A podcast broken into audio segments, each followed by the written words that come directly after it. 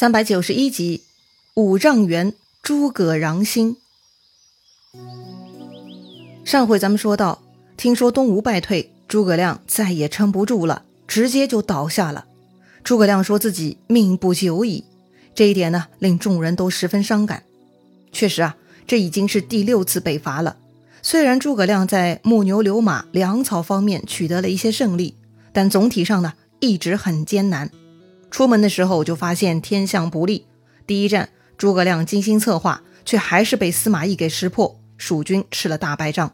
后来诸葛亮精心策划了上方谷火攻司马懿的计策，结果呢也被老天的一场雨给浇灭了。好不容易盟友东吴愿意出兵，却也没有伤到魏军分毫，这真的是人间惨剧啊！东吴败退就如同当头一棒，把诸葛亮啊给敲晕了。话说呢，当天晚上，诸葛亮拖着病体走出大帐，仰头看天。可是啊，这一看，诸葛亮居然十分惊慌。到底怎么了呢？他看出什么来了呢？诸葛亮啊，已经知天命了。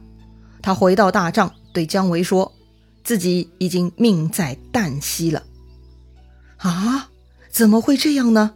姜维急了。就算天象如此，丞相为何不用祈禳之法挽回呢？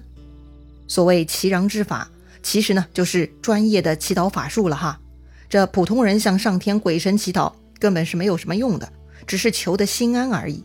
但诸葛亮懂得延长寿命的祈禳之法，所以啊，姜维建议诸葛亮做法以延长寿命。好吧，试试看吧。诸葛亮说呀，他是可以做法的，但是结果如何还是要看天意。诸葛亮让姜维找四十九个士兵，让他们身穿黑衣。每个人手里拿一面黑色旗子，环绕在大帐之外。诸葛亮呢，一个人待在大帐中祈禳北斗。另外呢，大帐内啊会点灯，若是七天内主灯不灭，就代表上天同意给诸葛亮增寿。如果成功呢，就可以延长寿命十二年；如果主灯灭了，那就说明上天不给这个机会呀。诸葛亮吩咐姜维，在此期间不能放入任何闲杂人等。如果需要什么东西呢，就派两个小童子去搬运就行。姜维领命就去准备了。这天呢，已经到了八月中秋，晚上啊，夜空明亮，外头呢寂静无声，没有一丝风动，非常宁静。姜维在帐外带领四十九个人守护，诸葛亮一个人呢在大帐中忙碌。他设置香炉、鲜花、祭品，地上分布七盏大灯，帐外排布四十九盏小灯，中间安置一盏本命灯。准备好了以后，诸葛亮跪拜祝祷，大意呢就是他知道自己的阳寿快要终结了，但是还没有完成昭烈皇帝托孤重任，所以祈求上天延长他的寿命，成全他上报君恩、下救民命、恢复江山、永延汉室的愿望。祝祷完毕之后，诸葛亮呢就俯身拜伏于地，直到第二天的早上。第二天，诸葛亮呢又带病工作，但是啊。不停的吐血，白天料理军机大事，晚上呢继续做法祝祷。哎呀，这个诸葛亮太不容易了。他就算向上天祈求延长性命，也都是为了国家大事，为了他跟刘备的约定啊。那么，到底诸葛亮成功了吗？话说这天晚上，司马懿夜观天象，他发现呐，天空的将星偏移。司马懿料定诸葛亮有病，估计离死不远了。于是呢，司马懿派出夏侯霸带兵去蜀军那边试探，如果蜀军混乱不能接战，那就是诸葛亮得病，咱就可以进攻了。憋了很久的司马懿呢，终于这就要出动了。再说诸葛亮这天呢，已经是做法的第六个晚上了，主灯还是很明亮，诸葛亮心中也很高兴。说来也巧啊，就在夏侯霸奉命来刺探蜀营的时候，偏偏呢，姜维从帐外走入了帐内。哎，这就要惹祸了。本来呀，姜维一直守在大帐之外，连续五天都没有任何异常。此刻也不知道他怎么想的，姜维刚刚进入大帐，魏延呢就火急火燎的也跟进来了，嘴里还在大喊：“魏军杀过来了！”魏延进来呢，不但他打断了诸葛亮的做法，更糟糕的是啊，他带进来一阵风，吹灭了象征诸葛亮性命的主灯啊！哎呀，前功尽弃了！诸葛亮手中长剑落地，无奈叹息呀。哎，死生有命，不可求啊！这个时候，魏延才发现自己闯祸了，赶紧伏地请罪。旁边的姜维呢，顿时愤怒，立刻拔剑就想杀魏延，但诸葛亮啊，却拦住了姜维。诸葛亮说：“这是我命当绝，非文常之过呀。”说完呢，诸葛亮又口吐鲜血，倒下了。虽然倒下了，诸葛亮还是清醒的。他让魏延呢赶紧出寨迎敌。诸葛亮已经料到这是司马懿的试探，不能让他得逞。魏延傻了，前面稀里糊涂犯了错，好在诸葛亮没有计较，现在吩咐自己去迎敌。魏延呢，立刻领命出帐上马，就带兵杀出寨来了。夏侯霸看到魏延出来，他是不敢交战的，赶紧带兵撤退。魏延呢，却紧追不舍，一口气追了二十多里才回去。这个时候呢，诸葛亮呢已经很虚弱了，但是他还有很多事情要交代，不能就此倒下，所以啊。诸葛亮呢，就开始陆陆续续的找人交代后事了。第一个呢是姜维，诸葛亮啊要将自己的毕生绝学传给他。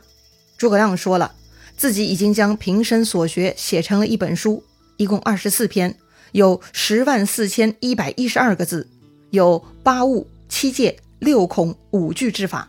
诸葛亮呢已经考察过所有蜀国诸将，只有姜维一个人有资格传承诸葛亮的书啊。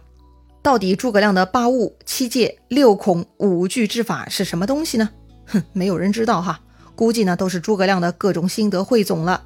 这些资料的拷贝啊，这就给了姜维了。姜维呢哭拜着接受了。诸葛亮又说自己呢还发明了一种连弩，不过呢还没来得及投入使用。